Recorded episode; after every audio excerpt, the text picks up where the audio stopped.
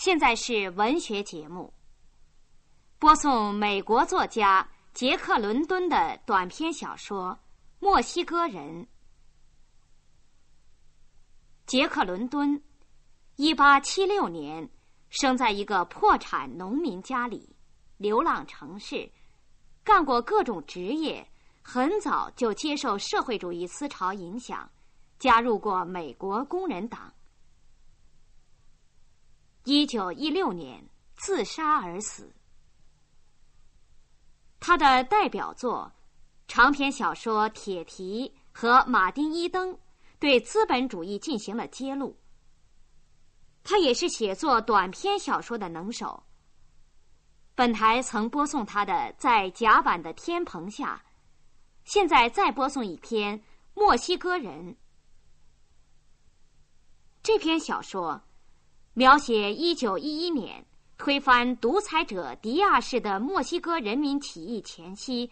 革命者利维拉为革命队伍筹集购买枪支的经费的情节。利维拉是个身体瘦小的业余拳击家，在革命理想的鼓舞下，他以惊人的意志顽强拼杀，在拳击比赛中打败了著名的拳王丹尼，从而得到起义所急需的经费。作品人物鲜明，情节紧张，扣人心弦。由于篇幅较长，将分两次播出。朗诵者：屈贤和。谁也不了解他的历史，最不了解他的，就是革命委员会里的那些人。他是他们的小神秘，他们的。大爱国志士，他按照自己的方式，为了即将来到的墨西哥革命，跟他们一样起劲的工作。他们过了很久才知道这回事，因为委员会里的人都不喜欢他。他头一次到他们那些拥挤忙碌的房间里的那天，他们都疑心他是一个暗探。一个被迪亚式的特务机关收买下来的爪牙，他们的同志有很多人都给关进了美国各地的普通监狱和军事监狱。另外有一部分人上了脚镣手铐，甚至被押解到边境之外，面对着土墙排成队，给枪毙掉了。这个小伙子给他们的头一个印象就不顺眼。他的确是个小伙子，还不满十八岁。从年龄来看，个子也不太大。他说他叫菲利帕·利维拉，他的志愿是为革命工作。就是这些，完全没有废话，也没有进一步的解释。他站在那儿等着，他的嘴上不带一丝笑容，他的眼光也不和善。大个儿急性子的保林诺维拉心里一阵哆嗦。这个小伙子真是又可恶又可怕，又难以捉摸。他的黑眼睛里含有一种毒蛇似的光芒，他们像冷酷的火焰一样燃烧着。仿佛含有无限的凝聚的仇恨。他的眼光从那些革命者的脸上扫到了矮小的塞特佩太太忙碌的使用着的那架打字机。他只瞧了一下他的眼睛，碰巧，塞特佩太太正抬起头来，连他也感觉到那种说不出的眼光，逼得他把工作停了一下。他只得把打好的字重新看过一遍，再继续打那封他正在草拟的信。保林诺维拉用探问的眼光瞧着阿列纳罗和拉莫斯，他们也用探问的眼光瞧他，然后彼此瞧着。他们眼睛里都流露着迟疑不决的神色。这个瘦长的小伙子是个来历不明的人，而且具有来历不明的人的一切叫人不安的气味。在这些正直的普通革命者的眼里，他好像是一个不可理解的谜。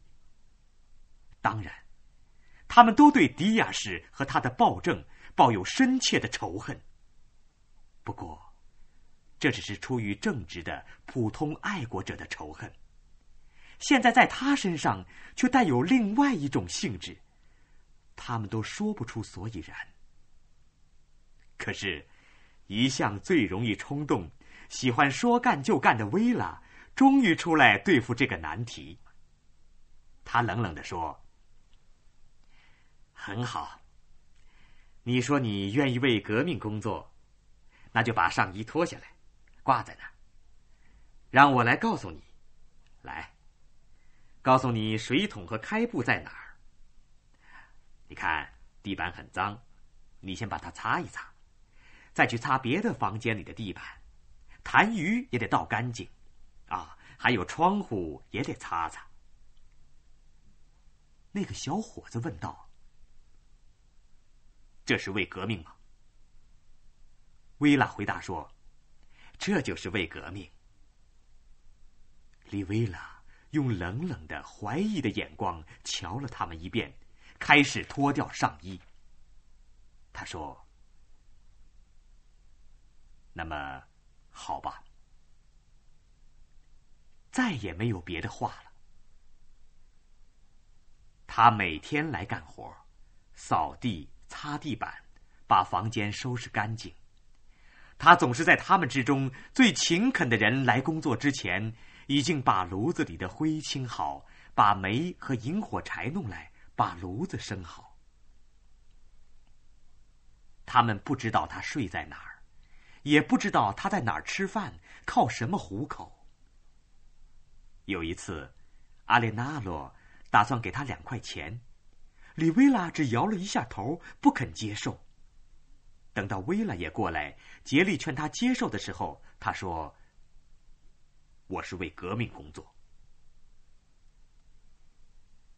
进行现代的革命是需要钱的，但是委员会一直非常拮据。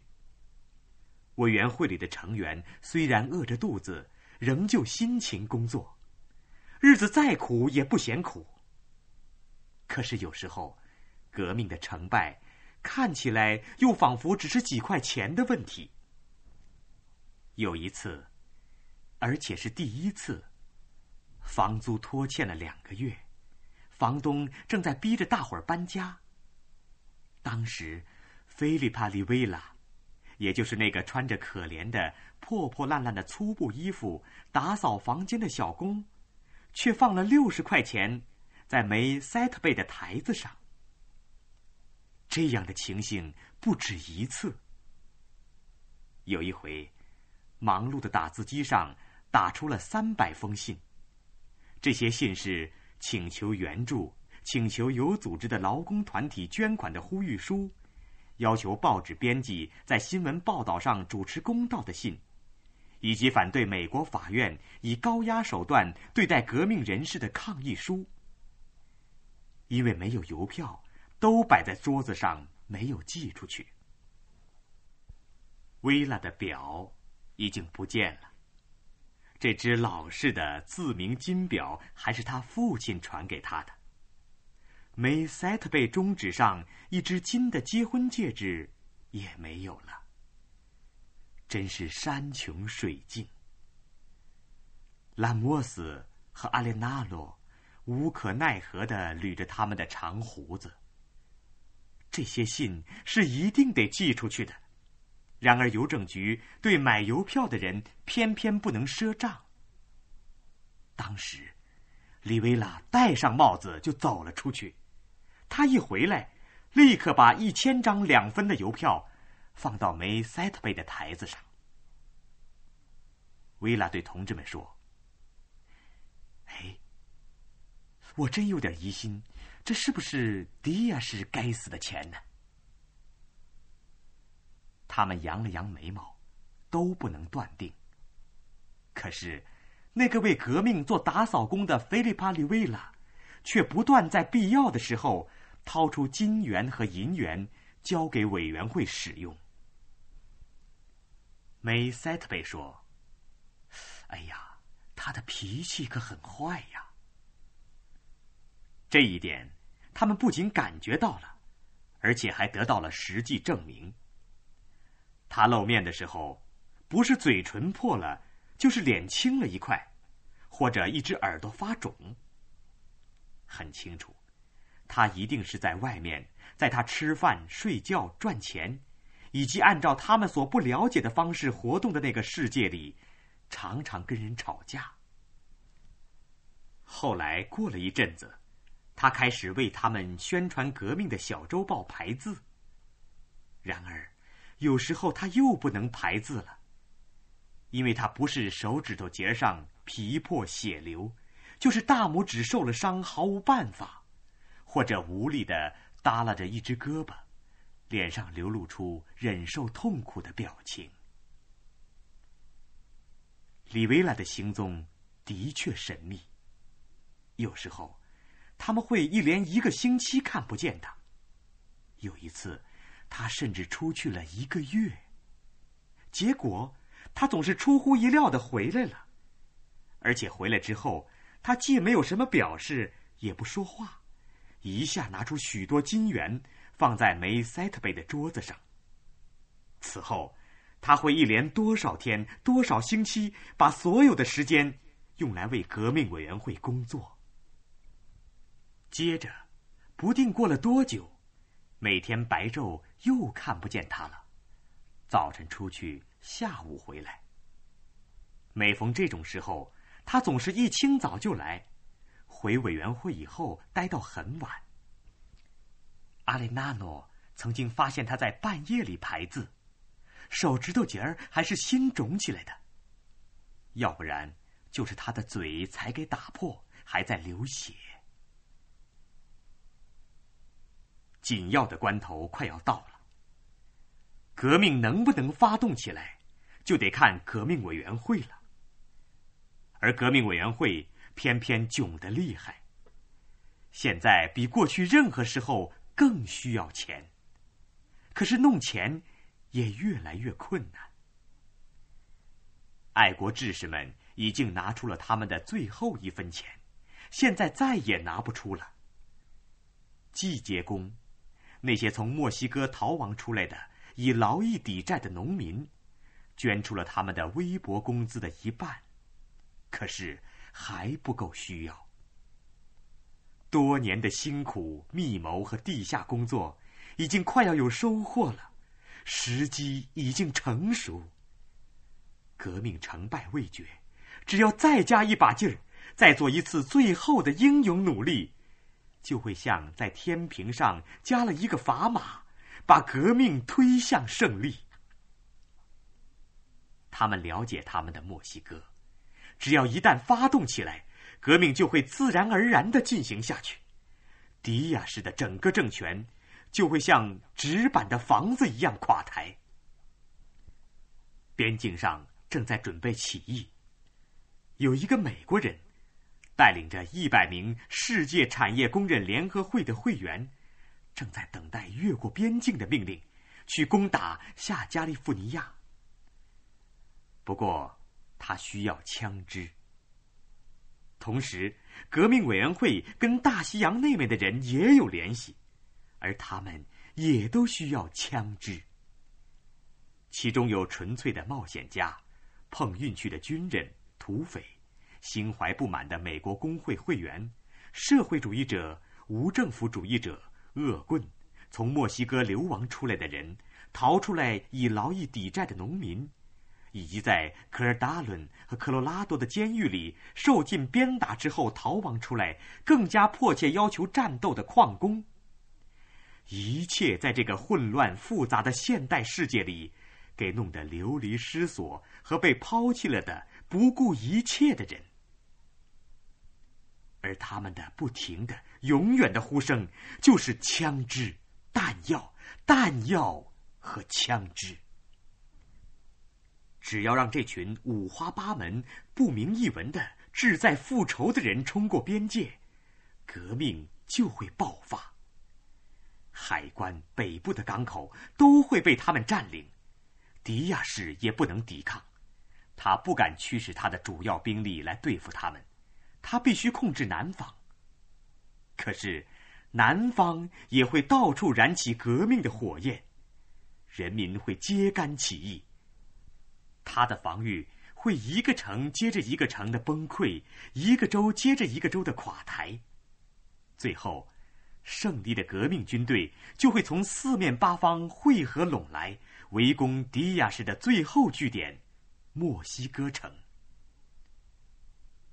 可是钱呢？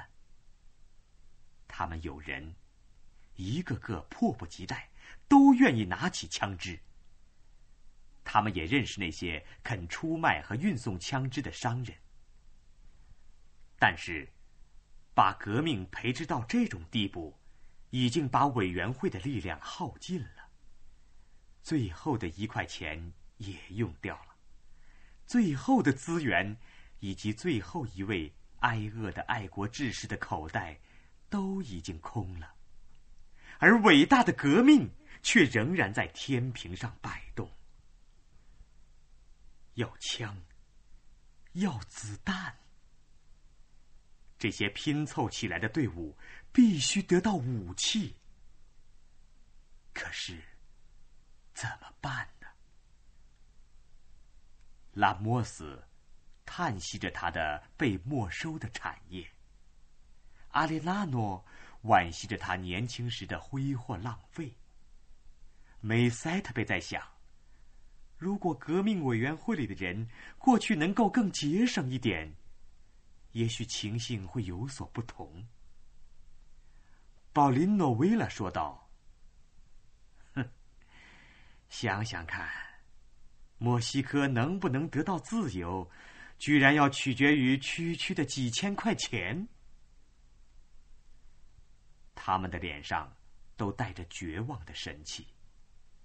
他们本来把最后的希望都寄托在何瑟阿马利诺身上。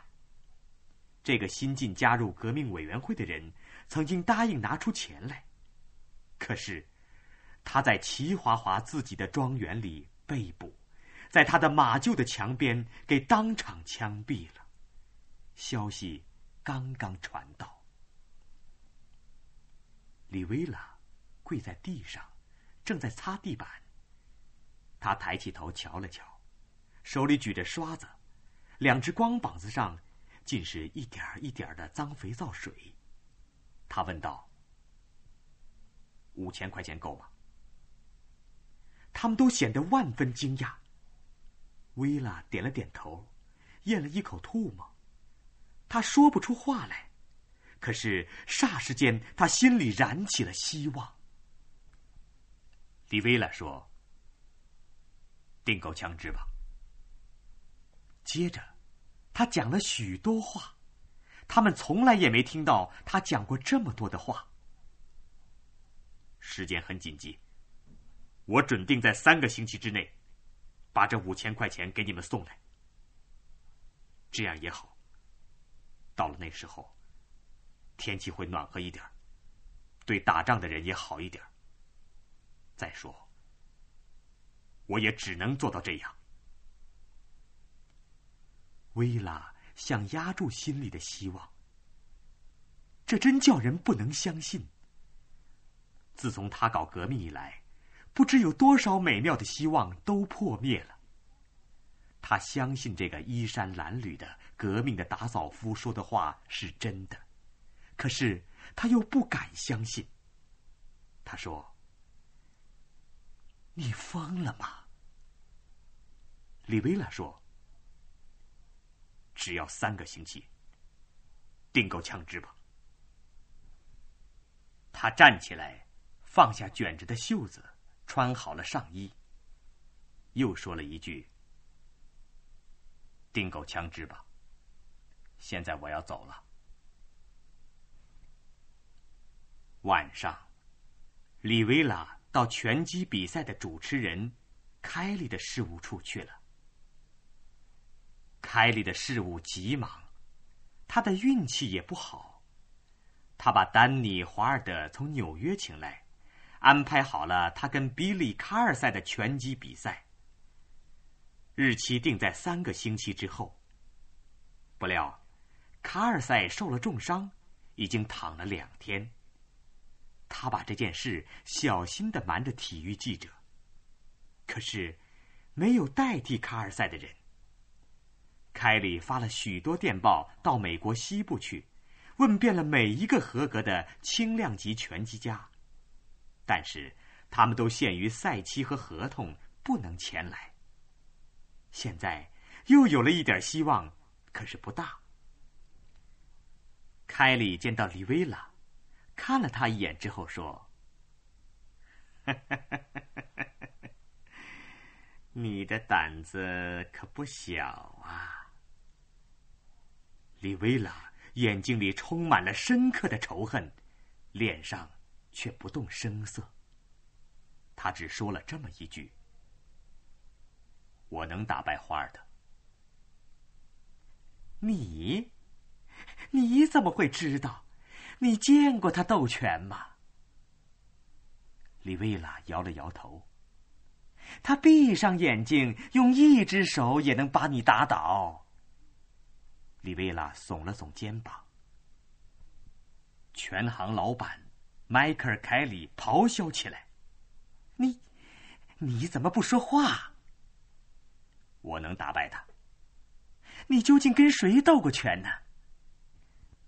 迈克尔是老板的兄弟，开设着黄石赌场，在斗拳比赛上赚了很多钱。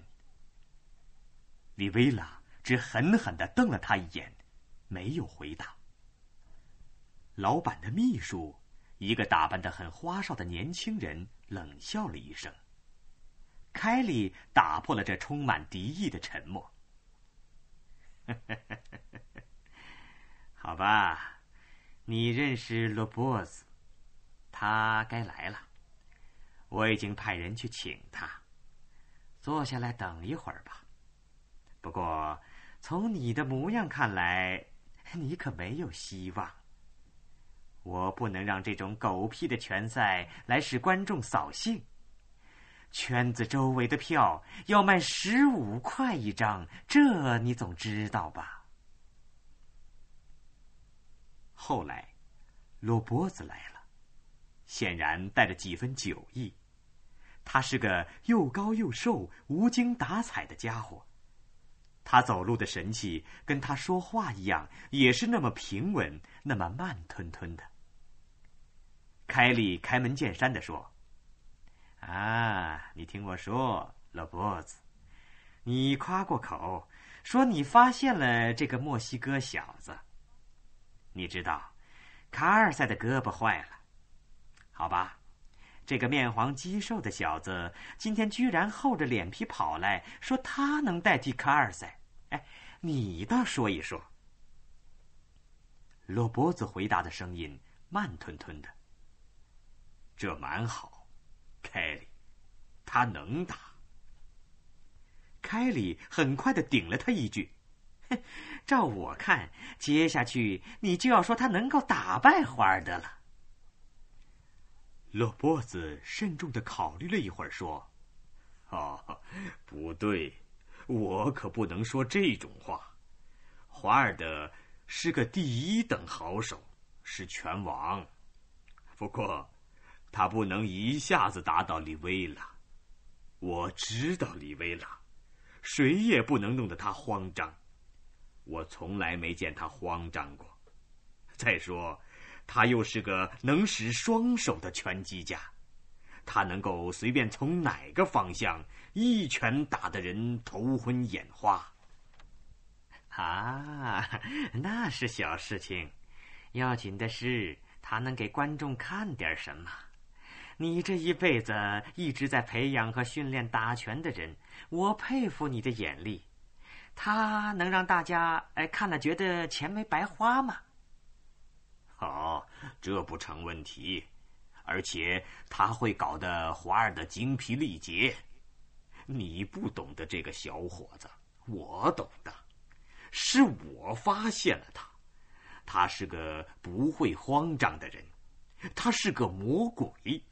哦，如果有人问你，你可以说他是个是个魔术家。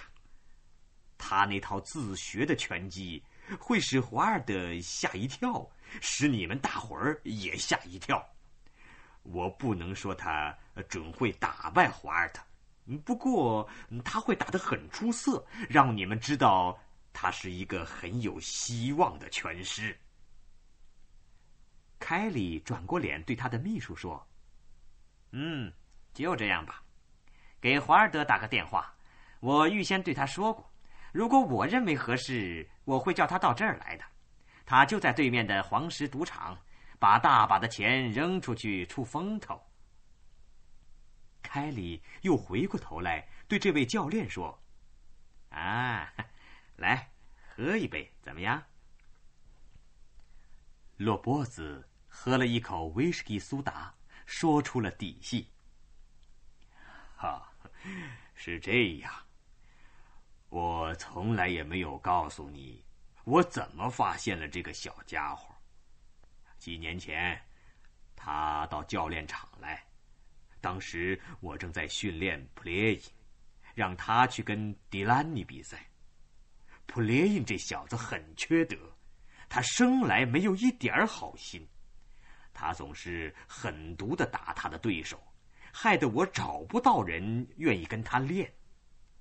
我看到这个挨饿的墨西哥小子正在周围晃荡，我就不管三七二十一，抓住他，给他套上手套，让他进场。他比生牛皮还结实啊，可就是没气力。他对拳击的规则一窍不通，普列因打得他很惨，可是他居然挺住了两个回合，也够他受的。后来他才昏倒，哈，不过不过是饿昏的。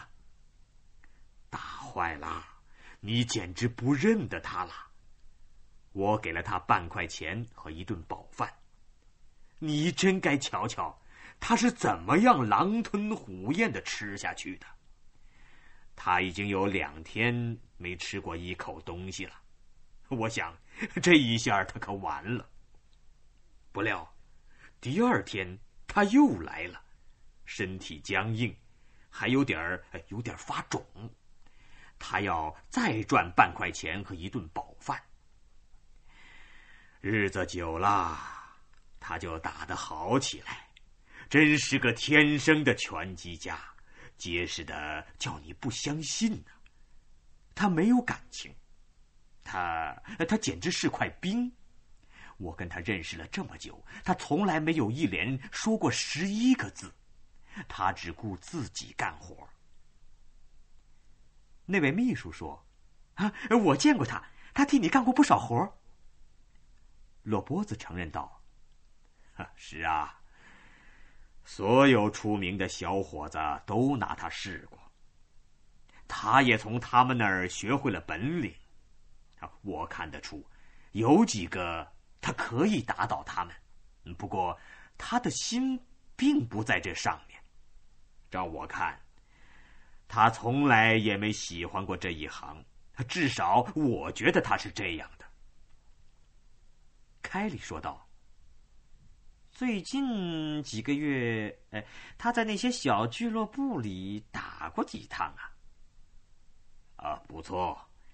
不过我不知道是什么东西影响了他，他忽然起劲儿了。他一出场就把所有本地的小伙子收拾完了。他好像很需要钱，他的确也赢了一点虽然从他的衣服上看不出来。他很古怪啊，没有人知道他的事情，也没有人知道他的日子是怎么混的。他甚至在打拳的时候，也是一打完就走，这一天就不见人影了。有时候他会一连几个星期不露面。他不喜欢听别人的劝告，谁要能当上他的经理呀，嘿嘿，准会发财呀。不过，他不想考虑。可是，等到你跟他谈条件的时候，你瞧吧，他会要现钱的。说到这里，丹尼·华尔德正好进来，简直是大批人马，他的经理和教练也一块来了，他好像一阵风似的刮进来，殷勤和蔼，还带着征服一切的神气。他到处打招呼，对这个说点笑话，对那个回答一句，他对每一个人不是微微一笑，就是哈哈几声。这就是他的作风。这里面只有一部分是出于真心，他是个极会做作的人。他知道，在处世为人这个把戏里，殷勤是最好的法宝。其实骨子里他只是个谨慎冷静的拳击家和生意人，其余的都是假面具。那些了解他。或者跟他谈过生意的人都说，一到银钱问题上，就会现出丹尼的本来面目。凡是遇到谈生意的时候，他都要亲自到场。有的人甚至说，他的经理是一个傀儡，唯一的作用就是替他开开口。李威勒的为人不同，他的血管里流着印第安人和西班牙人的血液。他一动不动的，默默坐在后面的角落里，只有他的黑眼睛，在从这张脸扫到那张脸，注意着一切。丹尼一面用审视的眼光把他预计中的对手上下打量了一番，一面说道：“原来是这么个家伙。你好啊，老兄。”李薇拉眼睛里恶狠狠的冒着火，一点没有打理的表示。他讨厌一切美国佬，而对这个美国佬，他简直是一见就恨。这在他也是很少有的情况。丹尼向老板开玩笑似的提出了抗议：“老天爷！”哈哈哈哈哈！你不会要我同聋子哑巴斗拳吧？啊！哈哈哈哈哈哈！笑声平下去之后，他又挖苦起来。如果这就是你找来的头等角色，洛杉矶一定也小的可以啦！啊！你们究竟是从哪个幼儿园把他找来的？洛波子辩护说：“哦，呃，他是个出色的小伙子，丹尼，请相信我，呃，他不像他的外表那样容易对付。”凯利恳求的说：“呃，况且票子都卖出去一半了，你一定得跟他斗啊，丹尼，我们我们再找不到，哎，我们找不到再好的了。”丹尼漫不在意的、轻蔑的又打量了一下利威拉，然后叹了口气：“嗯，我只好打得他轻一点儿，但愿他别一下给打死了。”罗波子哼了一声。丹尼的经理警告说：“你可得小心点儿，别跟不熟悉的对手冒险。”那可能出事儿。丹尼微笑着说：“得了，我会小心的，我会一开始就把他掌握住，然后为了我的亲爱的观众，好好的照顾他。”凯利，就这样，打十五回合，然后来个杀手，怎么样？哎，可以，可以。只要你能做的像真的一样就成。这就是凯里的答复。那么，我们来谈生意吧。丹尼停了一下，心里在盘算。啊，当然喽，还是门票的六成半，就跟同卡尔赛斗拳一样。不过，我们的分法要有点不同。我得拿八成才合适。他接着朝他的经理问了一句：“怎么样？”经理点了点头。凯利问利维拉：“哎，你懂了没有？”李维拉摇了摇头。凯利解释道：“是这么回事。”全师的收入，呃，一共是门票收入的六成半。你是个初学的，又没有名儿，你跟丹尼分这笔钱，两成归你，八成归丹尼，这是很公道的，哎，对不对呀，罗伯子？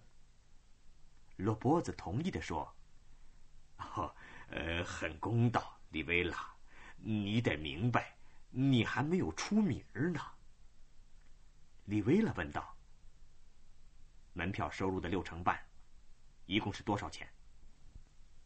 丹尼解释说：“啊，也许五千，也许可以多到八千，大概就是这么个数目。你那一份大约有一千到一千六，啊，真不错啦！被我这样有名的人给打败了，还能赚这么多的钱，你还有什么话说？”啊！可是，李维拉使他们大吃了一惊。他非常坚决的说：“谁赢谁拿全份。”满屋子一片死一样的沉默。丹尼的经理说：“哦，这可像从娃娃手里把糖拿过来一样啊。”丹尼摇了摇头，他解释说。我干这一行太久了，我不想指责裁判员或者各位在座的人。我也不是说没有打赌的人和有时可能遇到的阴谋。我要说的就是，对于像我这样的拳击家，这笔买卖实在差劲儿。我玩稳当的，事情难说，也许我会折断胳膊，啊，也许有人会给我下麻醉药。他郑重的摇了摇头，不论输赢，我都拿八成。你说怎么样，墨西哥人？利维拉摇了摇头。丹尼发火了，现在他要讨论实质性问题了。啊，好吧，你这个下流的墨西哥小鬼，我真想马上把你的脑袋揍下来。罗波子。慢慢站起来，把身子插在这两个对头当中。李维拉绷着脸重新说了一遍：“谁赢谁拿全份。”丹尼问道：“哎，你为什么一定要这样呢？”李维拉直截了当的回答：“我能打败你。”丹尼把上衣脱下了一半，可是他的经理明白，这不过是一种要观众喝彩的把戏。衣服并没有脱下来，丹尼也让大家把他劝好了，人人都同情他，李维拉完全孤立了。凯莉插嘴说：“你听我说，你这个小傻瓜，你算不了什么。我们知道你在最近几个月里打败了几个小小的本地拳击家，不过丹尼是第一流的。打完这场以后，下一次他就要夺锦标了。”你是个无名小辈，洛杉矶以外的人都没有听见过你的名字。迪维拉耸耸肩膀说：“在这场比赛以后，他们会听见的。”丹尼忍不住插嘴说：“啊，你居然会想到你能打败我？”李维拉点了点头。凯里劝告着说。哎呀，你好好考虑一下吧，想一想，这等于在给你做广告。我要钱。这就是李维拉的答复。丹尼肯定的对他说：“你一千年也赢不了我。”李维拉反问道：“那么，你为什么不同意呢？如果钱那么容易挣，你为什么拒绝呢？”丹尼忽然信心百倍的叫道：“那好吧，我要在台上打死你，小子！你敢这么样的挖苦我？把条件写下来，凯里。赢的人拿全份等到体育栏里宣传一下，告诉他们，这是一场仇恨的拳赛。我要给这个初见世面的小子一点厉害。凯利的秘书正要写的时候，丹尼打断了他。等一会儿。他转过来对着李薇拉：“体重呢？”李薇拉回答说：“到台边去报。”不，办不到，小鬼。如果赢的人拿全份我们就在早晨十点钟磅体重。李维拉又问了一下：“那么赢的人拿全份了？”丹尼点了点头，这就算决定了。他要在精力最饱满的时候上台。李维拉说：“那就在十点钟磅体重。”秘书的笔继续写下去。罗波子向李维拉抱怨着说：“哎呀，你轻五磅啊，你太吃亏了，单凭这一点你就输了。但你像公牛一样的结实，你是个傻瓜。”他一定会打败你的，你一点希望也没有。李薇拉用冷冷的仇视的眼光代替了他的答复。以上各位听到的是美国作家杰克·伦敦的短篇小说《墨西哥人》的前半部分。下次将继续播送后半部分，请注意收听。这次文学节目播送完了。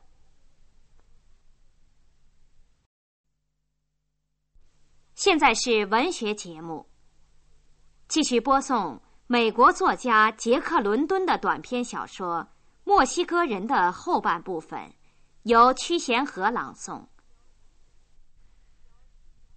李薇拉上台的时候，几乎没有人注意。欢迎他的只有几下轻轻的、零零落落的冷淡的掌声，观众都不相信他。他不过是牵来让伟大的丹尼亲手宰割的羔羊。再者，观众又很失望，他们本来希望会看到丹尼·华尔德和比利·卡尔赛之间的一场激战，如今却只好来看这个可怜的小小的新手。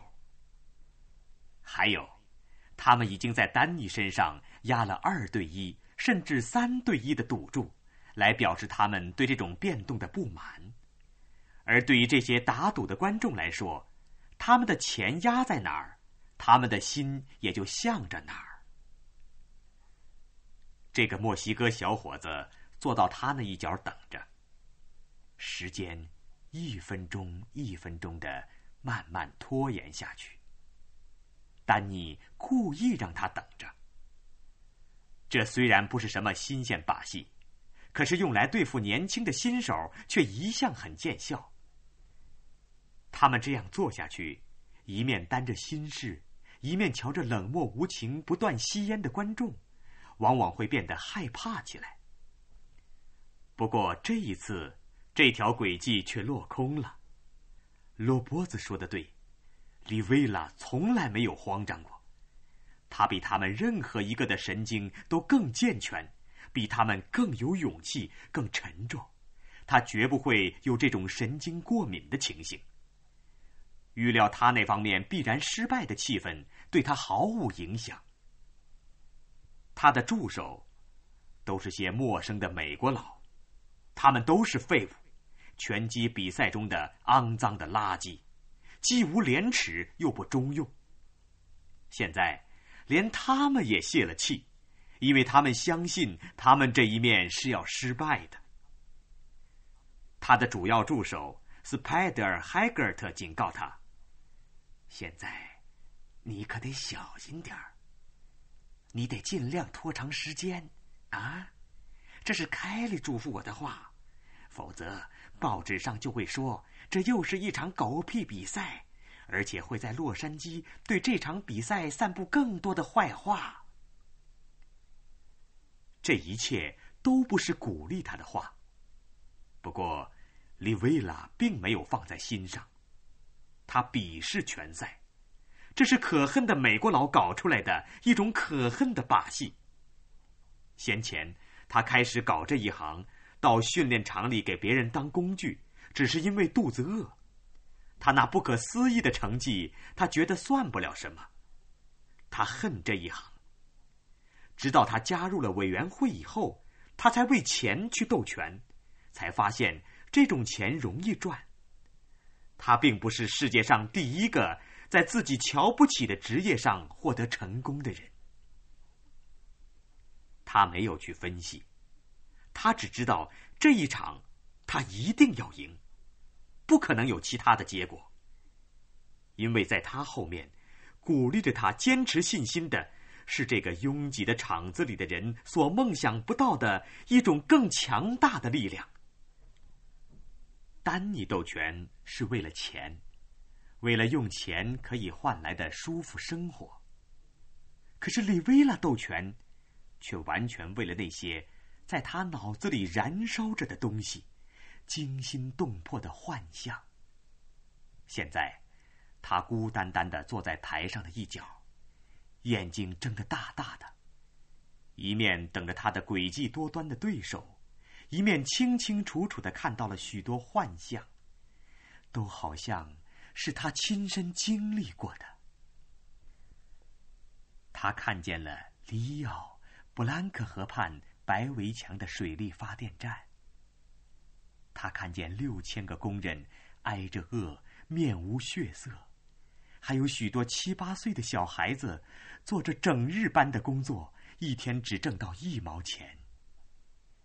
他看到了许多脸色惨白的死尸般的染房里的工人。他记起了，他曾经听到他父亲把这种染房叫做“自杀洞”。只要在里面做一年工，就会死掉。他看见了那个小院子，他母亲正在院子里烧饭，忙着粗杂的家务，还抽空来跟他亲热一下。他又看见了他父亲。身材魁梧，大胡子，宽阔的胸膛，他比任何人都仁慈，他爱所有的人，他的心地非常宽广，因此，那里面还能留一部分爱，留到妈妈和他这个在院子角落里玩耍的小淘气的身上。那时候，他的名字并不叫菲利帕·里维拉，他姓费尔南德斯。这是他父母的姓。他的名字叫黄。后来他自己把姓名改了，因为他发现费尔南德斯是那些警察局长和宪兵们所痛恨的姓。魁梧的好心肠的霍亚金·费尔南德斯，他在里维拉所见到的幻象里占了一个很大的地位。那时候他还不懂。现在回头一想，他懂得了。他好像又看见他在那个小印刷所里排字，或者在那张堆满东西的桌子上无休无止的、急促的写着一行行不整齐的字。他又看到工人们在那些不可思议的夜里，偷偷摸着黑儿，像做坏事的人一样，来跟他父亲聚会，一谈几个钟头。而他这个小淘气儿躺在角落里，却常常没有睡着。他好像听见 Spider Haggart 正在从遥远的地方对他说话：“不要一开头就躺下，这是命令，挨一顿打挣点钱。”已经过了十分钟，他还坐在他那个角落里。丹尼。仍然没有露面。很清楚，他要尽量施展他那条诡计。可是，更多的回忆却滚滚的涌进了利维拉的脑海。那次罢工，或者不如说老板停业，这是因为里奥布兰克的工人支援了帕布拉的工人弟兄的罢工而引起的。那场饥饿。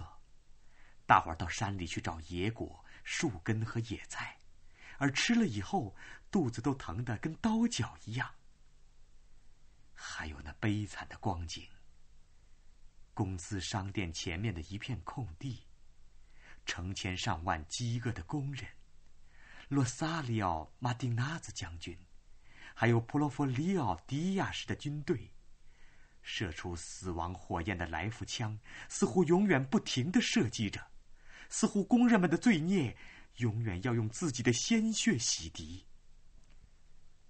还有那个夜晚，他看见那些厂车高高的堆着被屠杀的人的尸体，就要开到维拉克鲁兹，把他们喂给海湾里的鲨鱼。现在。他又爬到了恐怖的死人堆上，寻啊找啊，只看见他的爸爸和妈妈，给剥光了衣服，被砍得血肉模糊。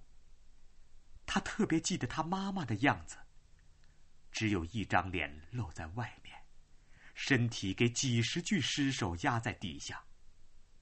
接着，普尔弗里奥迪亚式的军队又用来福枪砰砰射击起来。而他又跳下来，像被猎人追赶的小狗一样，一溜烟儿的跑开。就在这时，一片很大的吼声传进了他的耳朵，好像海啸。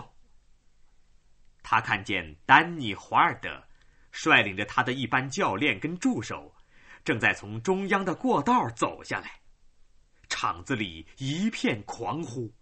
观众都在欢迎他们所崇拜的必胜的英雄，人人都称赞他，人人都向着他。等到丹尼洋洋得意的弯下腰，从绳子下面钻到台上的时候，连李维拉的助手也兴奋起来，甚至可以说相当快活。丹尼的脸上频频露出微笑，他笑的时候，脸上处处都在笑。甚至眼角和眼珠里都在笑。从来没有这么和气的拳击家，他的脸仿佛是一面宣扬好感和友谊的流动广告牌。他没有不认识的人。他隔着绳子向他的许多朋友逗趣儿、说笑、打招呼。那些坐得远一点的，也都抑制不住崇拜的心情，高声喊着。丹尼，丹尼！这种快活的、表示亲爱的、热烈的欢呼，足足继续了五分钟。谁也不注意利维拉。在观众的眼光里，他好像并不存在。Spider Haggart 的浮肿的脸抚到利维拉的头边，Spider 警告说：“别给他吓住了，记住命令。”你得硬撑下去，不能躺下。你要是躺下了，我们奉了命令会在更衣室里揍死你，明白吗？你只好拼。场子里开始鼓掌了。丹尼穿台走到了李维拉跟前，他弯下腰，用双手握住李维拉的右手，热忱的摇了几下。他那张一团笑的脸跟李维拉贴得很近。观众发出了称赞丹尼运动家风度的喝彩声。他正在像兄弟一样亲热的招呼他的对手。丹尼的嘴唇动了几动，观众因为没有听见，都认为这是一位好心肠的运动家的客气话，又大声喝起彩来。只有李维拉听到了他的低低的声音。从丹尼的微笑的嘴唇里发出了嘘嘘的声音。你这个墨西哥小耗子，我要把你的屎也打出来！李维拉一动也不动，他并没有站起来，他只用眼睛表示了他的仇恨。有人在绳子外面喊起来了：“站起来，你这个狗东西！”观众因为他的行为没有运动家的风度，开始对他发出嗤嗤和嘘嘘的声音。可是他坐在那儿，一动也不动。等到丹尼穿台回去的时候，观众又对他大喝了一次彩。丹尼一脱下衣服，就听到一片“啊”跟“哦”的欢呼。他的身体十全十美，肌肉柔软、强健有力，显得精神勃勃。他的皮肤光滑洁白，跟女人一样。他的身体非常优美，充满了弹性和力量。他在过去的几十次比赛里早已证明了这一点，所有的体育杂志都刊登过他的照片。等到斯派德尔·海格特从里维拉头上剥掉他的汗衫的时候，只听见一种哼声。黝黑的皮肤使他的身体显得更瘦。他也有强壮的肌肉，不过没有他的对手的肌肉那样触目。观众由于疏忽而没有看到的是他那宽阔的胸部，他们更没有料到的是他的肌肉纤维之坚韧，他的肌肉细胞的迅速反应，以及把他的全身变成一个出色的战斗机构的精密的神经系统。观众所看到的。只是一个棕色皮肤的十八岁的孩子，一副孩子似的身材。丹尼完全不同，丹尼是一个二十四岁的男子汉，他的体格是男子汉的体格。等到他们一同站在台中央，听着裁判员的最后的嘱咐的时候，这种对比就更加鲜明了。李维拉看见罗波子。就坐在新闻记者后面。他醉得比寻常更厉害，因此他说话的声音也更慢了。罗波子拖长声调说：“哈，别怕，李威了，他打不死你，记住这个。他会一开头就向你猛攻，你可别慌了手脚。”你只要招架、躲避，然后跟他扭住，他不会伤得你太厉害的。你就当他是在在训练场里打你吧。李薇拉一点也没露出听见了这些话的样子。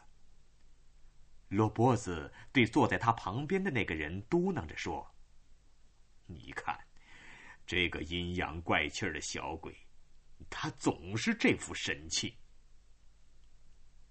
可是，李维拉并没有露出他那通常的仇恨眼光。一片由无数来复枪构成的幻象，搞得他眼花缭乱。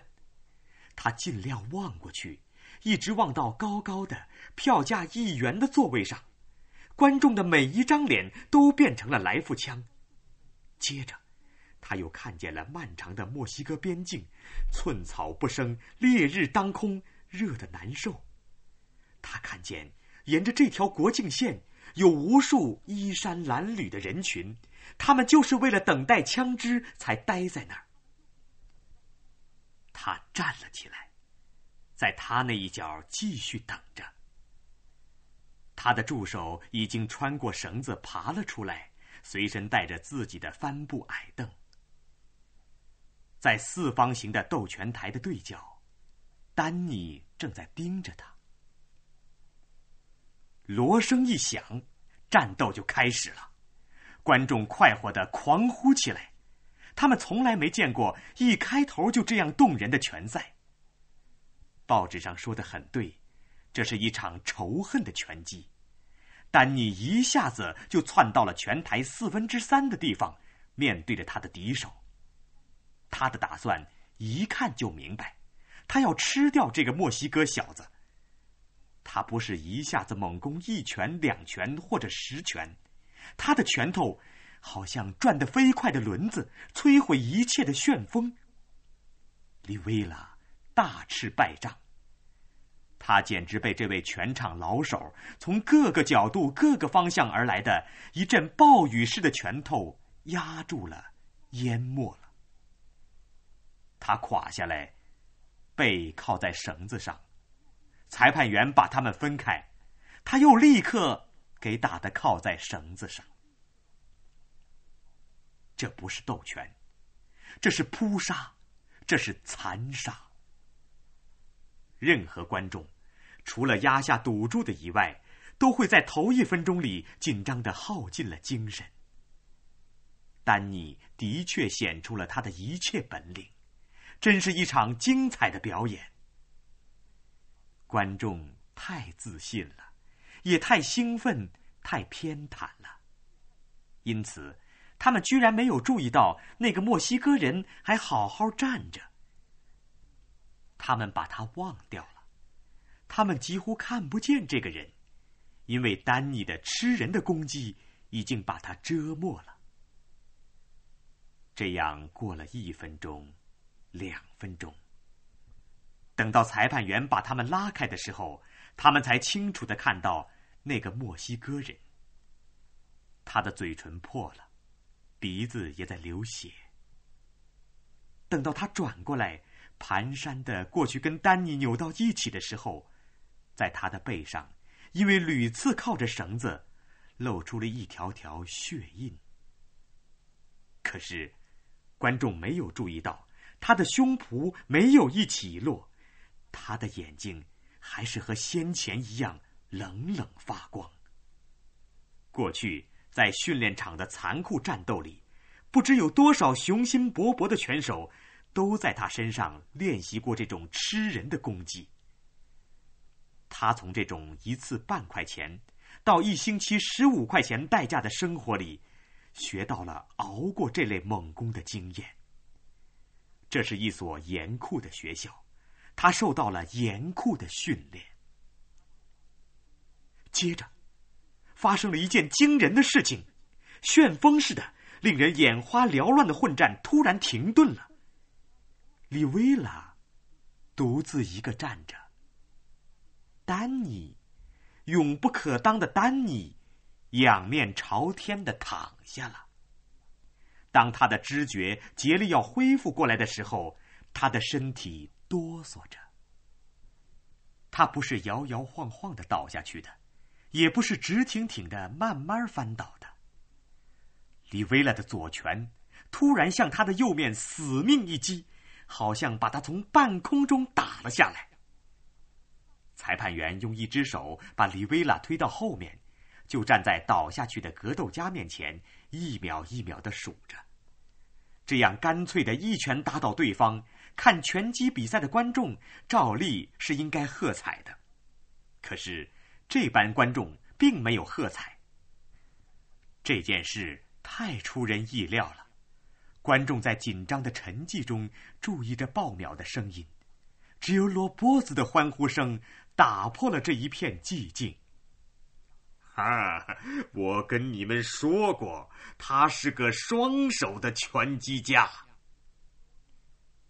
到了第五秒钟，丹尼脸朝下的翻过了身。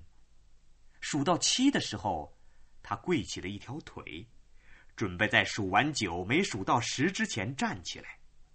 如果数到十，他的膝盖还没离开地面，他就算打败了，退出了战斗。只要他的膝盖一离开地，他就算站着，里维拉就立刻有了再打他的权利。里维拉一点也不放松，只要丹尼的膝盖离开了地面，他就会再打。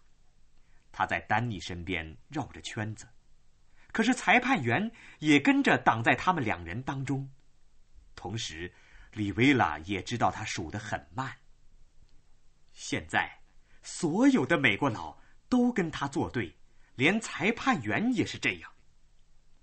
数到九的时候，裁判员猛力把里维拉向后一推，这是不公平的。可是，这一推却使丹尼有机会站起来，嘴上又露出微笑。他几乎把腰弯成直角，用两臂护住脸和肚子，机灵的冲到李维拉怀里，跟他扭成一团。按照比赛的规则，裁判员应该阻止他，可是他没有把他拉开。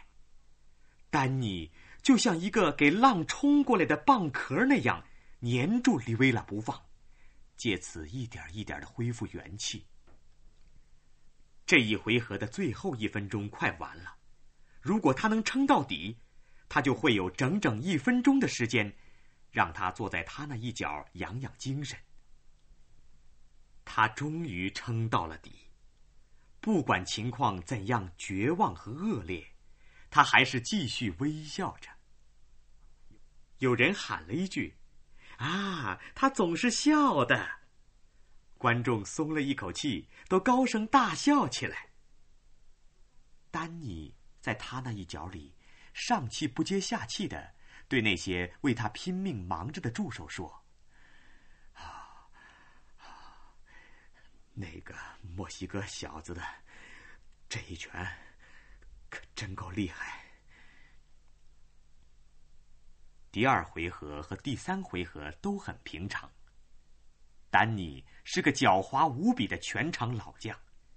他总是闪着、挡着、支持着，竭力要从第一回合所受的使他昏迷的打击下恢复过来。到了第四回合，他复原了。他虽然受到了猛烈的打击和震动，但是他的优良体质又使他恢复了精力。不过，他不用吃人的战术了。这个墨西哥人原来是个蛮汉。他换了个法子，尽量发挥他最好的拳击本领。他是个诡计多端、拳术高强、经验丰富的老手。他虽然不能一拳把对方打倒，可是他已经开始有计划的用疲劳战术来攻打他的对手。里维拉打他一拳，他会反攻三拳。不过，这只是要使对方疲劳。并不是致命的回击，要这样打了无数拳之后才会致命。他很佩服这个左右开弓的不知底细的人，他有用双拳快速出击的惊人本领。为了抵抗，里维拉发出了一种叫人仓皇失措的左直拳，一次接连一次，他都用左直拳挡开了对方的一再攻打。使丹尼的嘴跟鼻子屡次受伤。不过，丹尼是个多面手，就是因为这个，他才成了夺锦标的选手。他能够随意改变他的战术。现在，他专心采用接近战。他这种战术特别厉害，可以使他避过对方的左直拳。他引起了全场观众的一再热烈欢呼。随后，他又出奇的切入对方的防御，朝对方的下巴向上一击，打的那个墨西哥人两足腾空，摔倒在垫子上。里维拉单膝跪着，尽量利用数数的时间休息，心里知道，裁判员给他数的很快。这样，在第七回合里，丹尼又得到了那种。极恶毒的朝下巴向上一击的机会，他只打得李维拉倒退了两步。可是接着他就利用对方在这刹那之间无从抵挡的机会，一拳打得他栽到绳子外面。李维拉的身体一下撞到了下面新闻记者的头上，他们立刻把他推回到擂台的绳子外面。他于是。单膝跪着休息。裁判员一秒一秒的急急数着。他必须穿过绳子钻到里面去，可是丹尼就在绳子里面等着他。现在那个裁判员既没有干涉，也没有把丹尼推到后面。观众快活的忘了形，有人喊道：“打死他，丹尼！打死他！”无数个声音随着叫起来，好像一片狼嚎。丹尼用尽一切办法，可是里维拉不再数到九，而在数到八的时候，出乎意料的穿过绳子，安稳的跟丹尼扭到了一起。现在裁判员可忙起来了，他连忙把里维拉拉开，让他能够挨打。同时，又让丹尼得到一个不公正的裁判员所能给他的一切便宜。可是，李维拉挺住了，他的脑子也清楚了，他们都是一样的，他们都是可恨的美国佬，他们都不公正。可是，在这最困难的时候，那些幻象却继续在他脑子里一闪一闪。沙漠上热腾腾的漫长的铁路线，墨西哥的宪兵和美国的警察，监狱和拘留所，水塔旁边的流浪汉。眼前尽是他离开里奥布兰克和那次罢工之后。一路漂泊时所看到的种种污秽、痛苦的景象。接着，他看到了光辉灿烂、横扫祖国的伟大的红色革命，枪就在他眼前，每一张可恨的脸都是一支枪，他是为了枪来斗拳的，他就是枪，他就是革命，他是在为全墨西哥斗争。观众开始对里维拉发怒了。他为什么不接受给他指定的失败呢？当然，他是要失败的。可是他为什么要这样倔强呢？只有极少的人对他发生兴趣。这些人在赌徒里占有一定的比例，他们专押希望渺茫的赌注。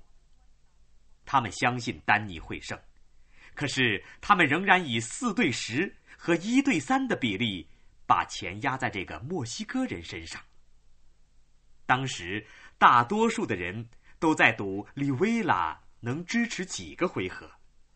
台边出现了大笔的赌注，有的认为他不能撑过七个回合，有的甚至说六个。现在赢了的人，既然他们的冒险已经侥幸成功。在金钱上没有出入了，于是也就一同来给那位全场的红人喝彩了。利维拉一直不让对手把他打倒。在第八个回合里，丹尼竭力想再来一次从下向上击的拳法，可是枉费气力。在第九回合里，利维拉又让观众大吃了一惊。他在跟丹尼扭到一起的时候，突然用一个迅速灵巧的动作挣脱开来，利用两个人身体之间的空隙，把右拳从腰边向上一击。丹尼倒在地上，只靠数数来挽救了。大家都给吓呆了。对方用丹尼自己的拳法把他打倒了。他那种出名的用右手从下巴向上打的拳法，居然打到他自己头上来了。里维拉并不打算在丹尼听到酒站起来的时候给他一下子。裁判员正在公开的阻挡着这一手。可是，如果情形颠倒一下，轮到里维拉要站起来的时候，他就会避开一边的。在第十回合里。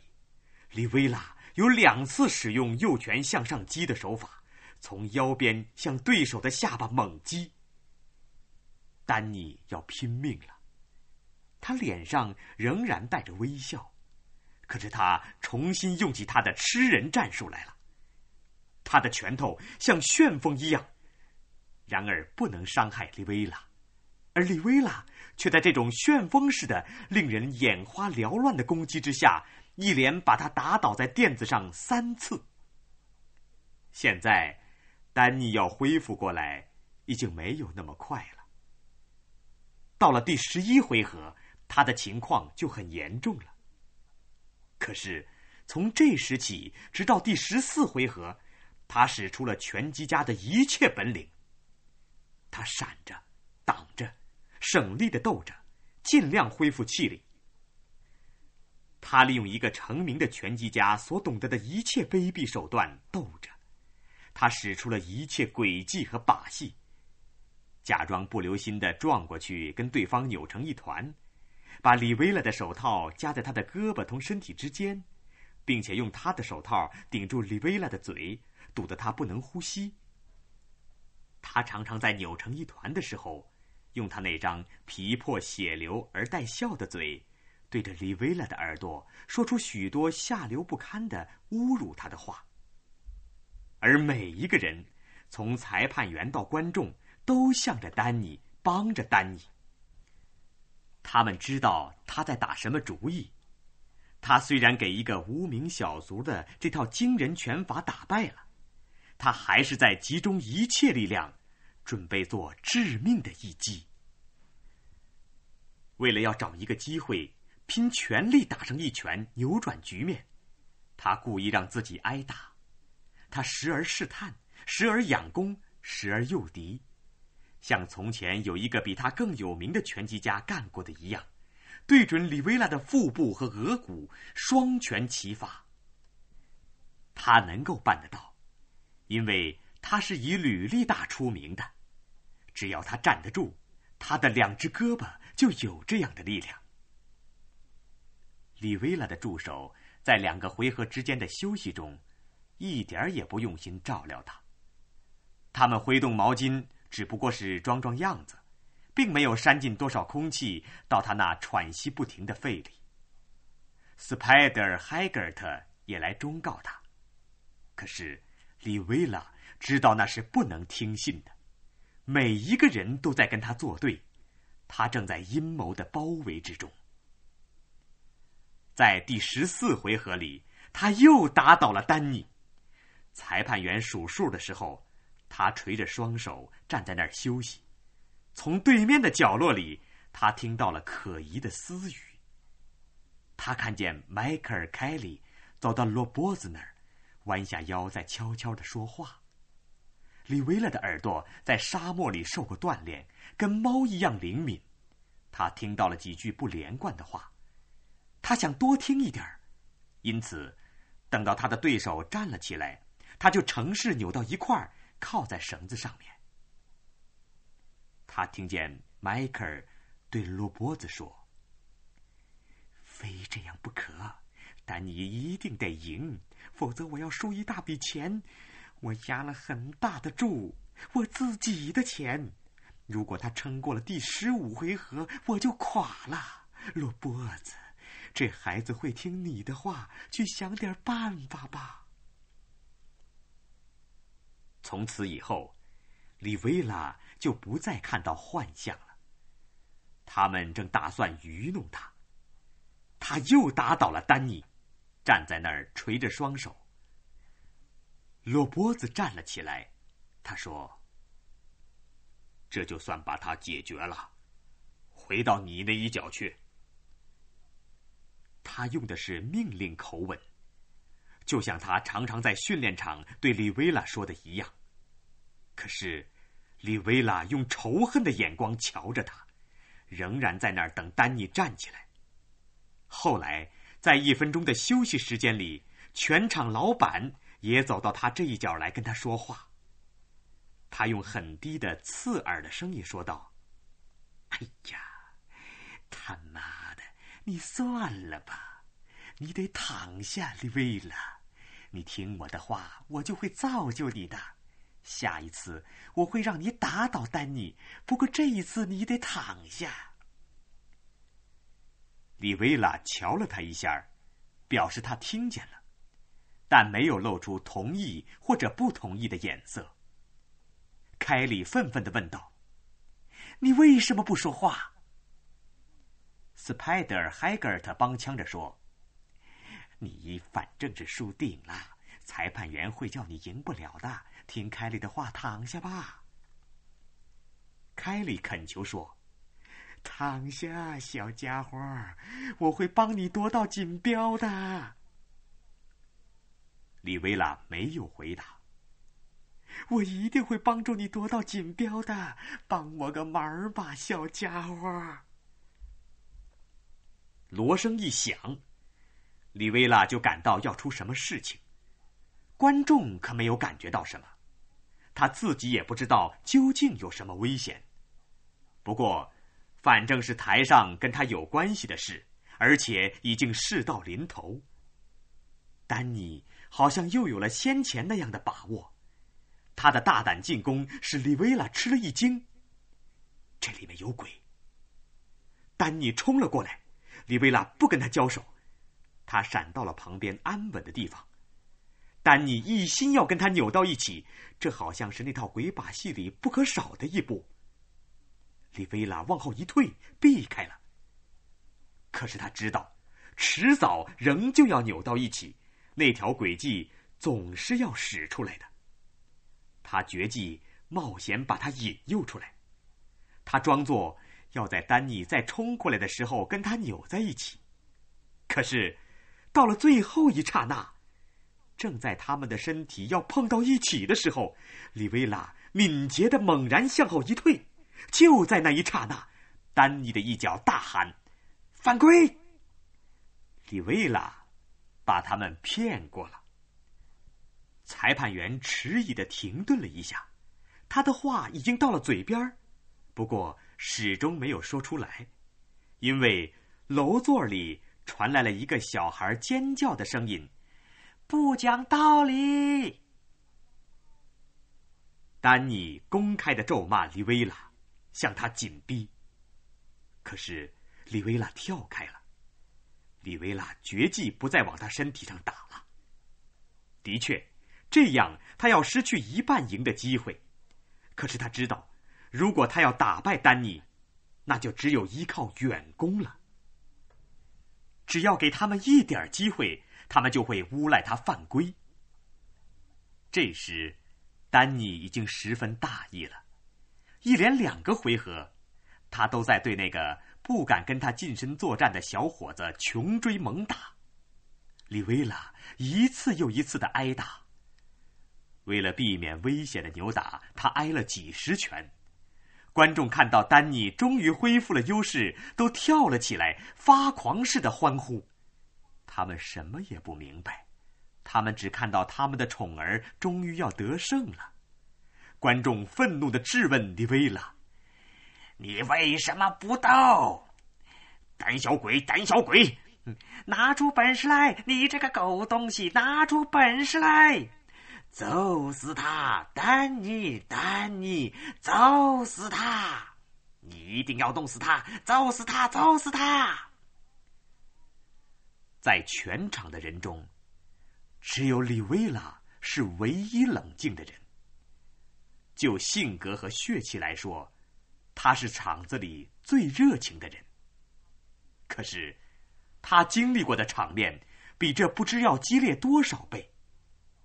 这种好像一阵阵越来越大的波涛似的，一万人的齐吼，对他来说，不过是夏天黄昏里凉爽的微风罢了。到了第十七回合，丹尼重振旗鼓，里维拉。在挨了沉重的一拳之后，精神萎顿。他的手无力的耷拉着，身体摇摇晃晃的往后退了两步。丹尼觉得这正是机会，这个小家伙在他手掌之中了。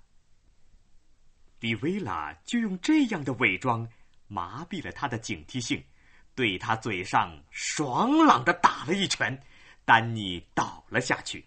他一起来。里维拉又用右拳对准他的脖子和额骨向下一击，把他打倒。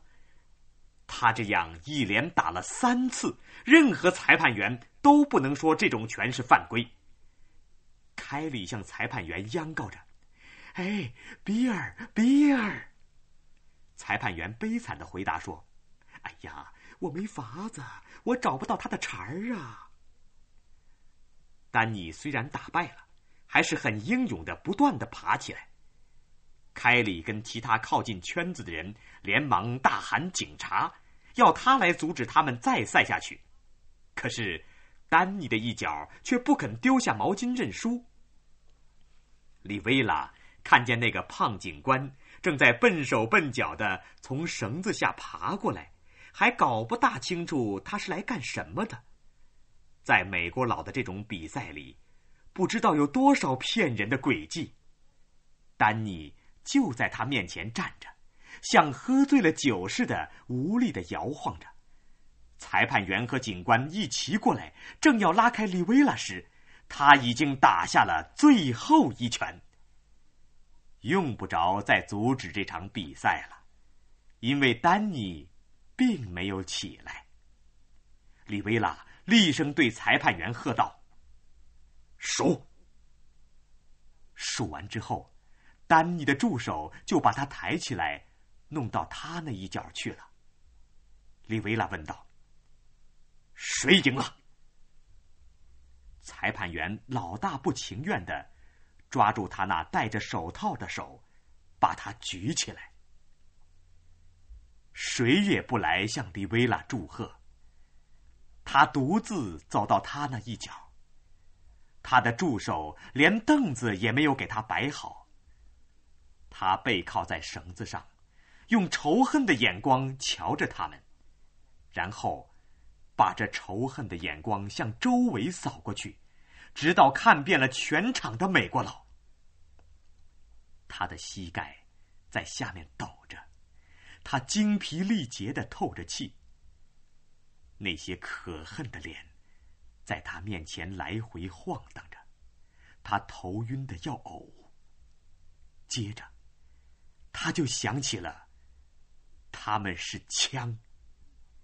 枪是他的了，革命可以进行下去了。以上各位听到的是美国作家杰克·伦敦的短篇小说《墨西哥人》。这次文学节目播送完了。